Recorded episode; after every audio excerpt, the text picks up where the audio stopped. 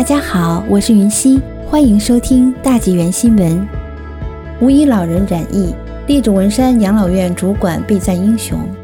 中共病毒肺炎 （COVID-19） 疫情肆虐至今，安省列治文山养老院六十四名老人及其家属和员工无人感染病毒。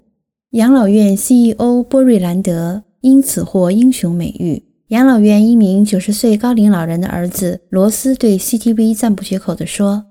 波瑞兰德就像个守护天使，将养老院管理带到一个新高度。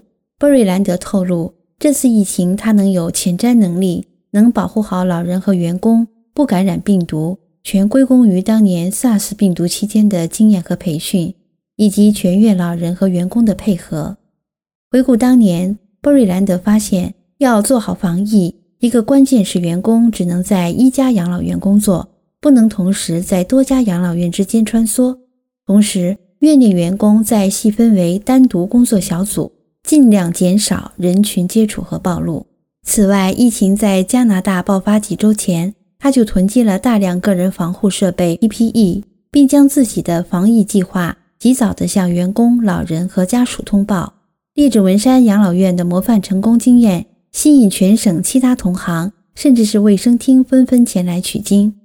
董事长弗拉瑞女士透露，她接到同行大量电话，向她咨询和讨教成功经验。